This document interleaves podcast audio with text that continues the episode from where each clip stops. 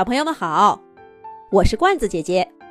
冬天快要过去了，天气一天比一天暖和，春天就要来了。这一集的《动物西游》节目，罐子姐姐给小朋友们写了一个春天的故事，名字叫做《春天的脚步》。冬天快要结束了，小花猫。踩着软软的西风，出门寻找春天的脚步。他先来到小河边儿，看到几只小燕子正歪着翅膀贴在水面上飞。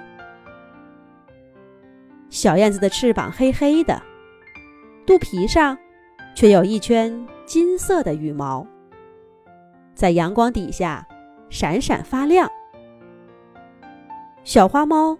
想起了一首儿歌：“小燕子穿花衣，年年春天来这里。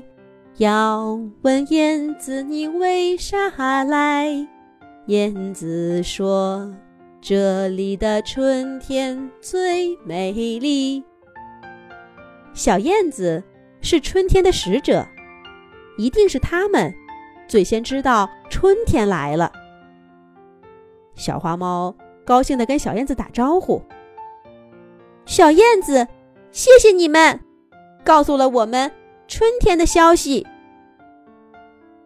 可小燕子们却摆摆翅膀说道：“是小鸭子，小鸭子告诉我们，这里的春天来了，所以我们就在这里。”停下了翅膀，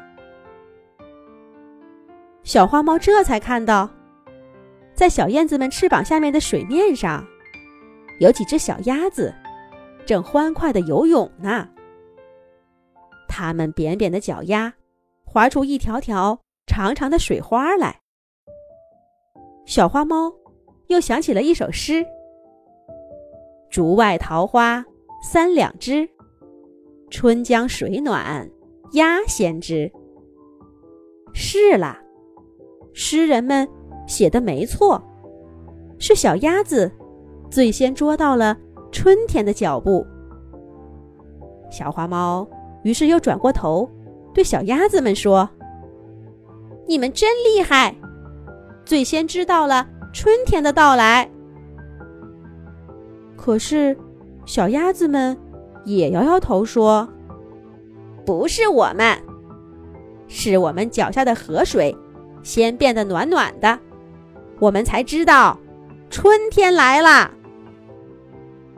小花猫扭头一看，靠近岸边和桥下的河面上还飘着几块浮冰。他又歪头一想，可不是吗？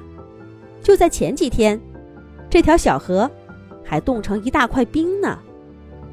原来小河才是最早感受到春的气息。然而，小河却说：“不是我，不是我，是岸边的柳条。你们瞧，它变得多柔软，就像小公主美丽的长发。是它们把发梢。”轻轻地浮在冰面上，我这才知道，春天来了。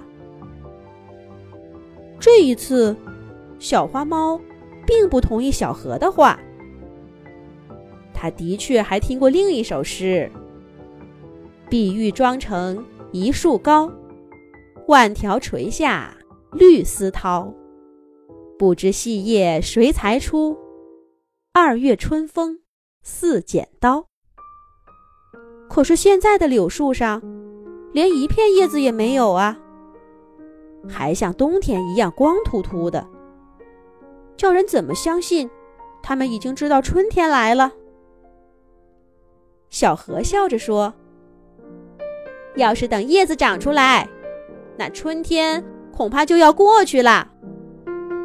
你去瞧瞧，那柔软的金黄色的柳条上，是不是？”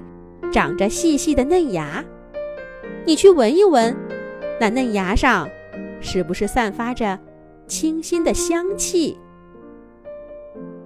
小花猫跑到树底下，柳条像变成了无数双手，抱住了它，依偎在它的身上。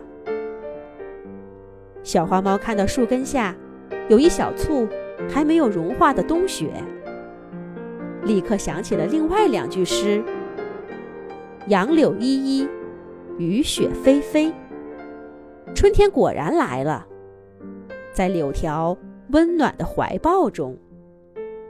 可是柳条也说，最早捉住春天脚步的，也不是它。那是谁呢？是墙边那朵黄色的迎春花吗？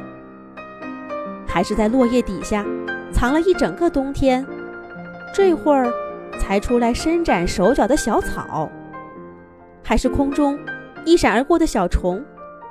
是松柏？